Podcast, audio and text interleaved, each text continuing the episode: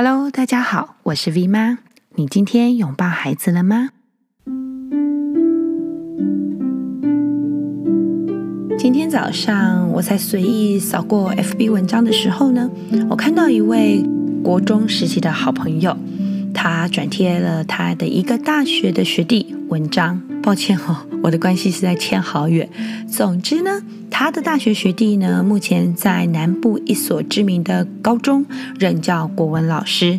他的文实在很长，但文中呢，主要是提到高中生的妈宝的乱象是越来越张狂。在文章里面，我印象很深刻的有两句话，是那个老师他在高中的现场真实遇见的。其中有一个家长呢，就打电话给老师，他说啊，老师可以请你去请我的儿子看一下他的手机吗？我找他。好，这句话呢，可以想象他的教室里头呢，应该是有一个盒子或者是一个地方，它是养鸡场，就是所有的孩子到了学校之后，要把手机固定集合在那边。那可能呢，妈妈呢想要呃找儿子，所以呢就请打电话给老师，请老师呢去叫儿子看他的手机。好，这是一个。第二个呢是另外一个家长。他跑去跟老师说：“老师，我孩子哦一直玩手机，他都不读书，怎么办？”好啦，这两句话应该就很够了。这个文里面其其实还有非常的多触目惊心的情节，我们就先省略。比如说，那情节真的是有点夸张。比如说，在大学端，然后有遇到家长跑去跟导师说，每一个系可能有一个导师去跟导师说，去管管他小孩的寝室的内务，或者是劝告他的小孩不要熬夜下副本等等的这些对话，我们可以以下省略万言书哦。当然啦，我得要说，并不是所有的高中、大学段的年轻人都这么精彩，也有非常非常独立、自由而且健康的年轻人。但是呢，上面这两句话实际上是有点冲突的。一个是叫孩子去看手机，因为妈妈要找他；一个呢是叫小孩不要玩手机。那一开始在孩子小的时候，到底是谁主动给小孩用手机的呢？到底是谁帮孩子设定网络的嘞？到底是谁抓不住这个巨大的三 C 缰绳呢？现在又怎么能怪这些正在学习自律的烈马狂奔呢？我们确实可以说出上百种三 C 对于孩童大脑，还有对于青春期大脑的剧烈负面影响。当然，也有很多的研究书籍专门在探讨病理上的上瘾，以及数位科技破坏大脑功能的恐怖真相。我自己手边就有两本非常非常棒的书，如果大家愿意花点时间看鬼故事的话，这两本书非常的推荐，极度科学的恐怖。其中一本呢，就叫做《关掉荧幕，拯救青春期大脑》。另外一本呢，也是关掉荧幕，拯救小孩的大脑。好啦，到这边，各位应该都听腻了，对不对？或许你在一开始看到前面就会想：哦，Come on，V 妈，你二零二零年的年底开的三 C 场讲座，人那么少，这件事情难道没有让你学乖吗？或者是你会想：哎呦，拜托，V 妈，你头脑是坏掉了吧？你肯定是想要让大家退追踪粉丝团。你这个傻子还学不会吗？大家根本就不爱听这种三 C 话题。但是各位，我保证哦，下面这个故事真的很短，很短，很短。前几个礼拜呢，我在学校的班亲会，我们听到一个资深的老师分享一段非常值得深思的话。他说，他有一个九年级的家长，也就是国三的家长，还在毕业以前，他跟老师坦言，他说，他其实他的孩子很小就开始让他练习使用三 C 科技，因为他觉得未来是资讯科技的时代，要早一点就要开始练习，以后才会习惯，才不会赶不上。你知道，这个孩子其实一直在班上有一些的状况。比如说，老师呢在讲《金刚经》，他可能提到，嗯，就是历史，然后历史课程可能有提到，比如说那个佛教的历史的发展跟脉络，然后可能有提到《金刚经》这三个字，就这个孩子呢，就就。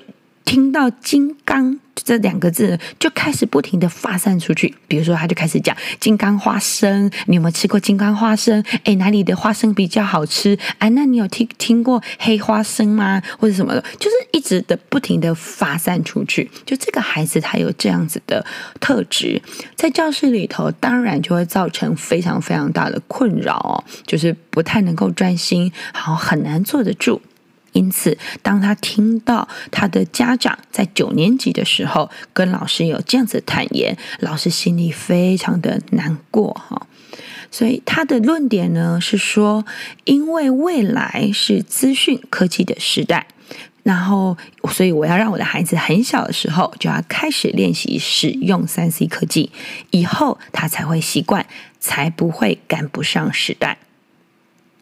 各位，我们听听看啊、如果这个逻辑是正确的话，那我们就可以玩照样造句。比如说，你可以跟小孩说：“哎呀，儿子啊，这个未来的老板啊，很会欺压员工，所以我现在就要开始欺压你、欺负你，以后你才会习惯。”或者是你可以跟他说：“哎，小孩啊，这未来的空气会更差，所以呢，我们现从现在开始煮饭的时候。”抽油烟机都不用开，尽量吸废气哈，以后你才会习惯未来的空气。或是你可能跟小孩说：“啊，女儿啊，这未来呢，我们会嫁到什么样的人家？不知道，可能以后的婆婆呢会对媳妇很不好，所以女儿啊，我现在就要狠着心虐待你，以后你才会习惯。”以下照样造句，我们可以一起玩哦。但是各位，请想一想看。是这样吗？教育呢，其实是时间点的艺术。什么时间让什么样的资讯还有知识进场，是我们大人依着不同孩子的独一无二心智发展的成熟度，还有心理成长需求，来有智慧的给予他们，而且是非常有智慧、有意识的给予。每个孩子真的很不一样。毕竟能像唐凤委员那样很清楚，并且自律的知道是他在玩电脑，而不是电脑在玩他。他使用键盘，就像拿起大提琴一样的弹奏着。但是像委员这样子的孩子真的不多，而观察每个个体，并在适当的时间给予的艺术，这绝对是我们大人责无旁贷的责任。与大家分享一个《纽约时报》曾经在二零零七年赞誉他是本世纪最最最最畅销的诗人，他叫 Mary Oliver。他曾经写过一首诗，叫做《旅程》。我们将这首诗送给彷徨于未来，还有现在的你、我、他。有一天，你终于知道你必须做什么，并且开始去做。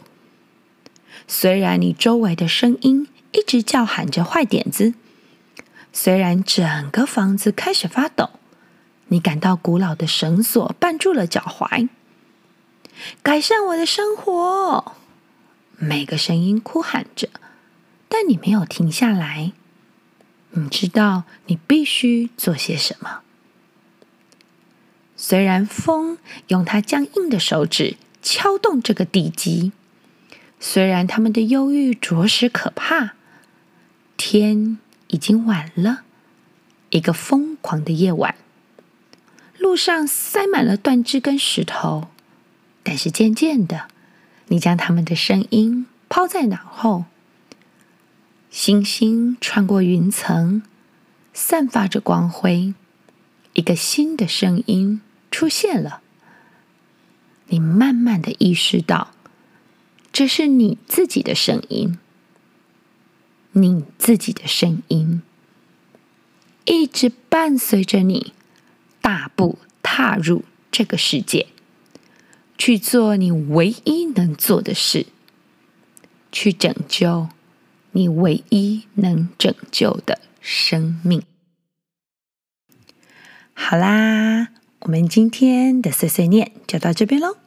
如果您喜欢我们 V 妈教室的 Podcast 节目，或者是这次的内容有给你一些的感触跟想法，请帮我们评五颗星，并且分享给您周遭需要的亲朋好友。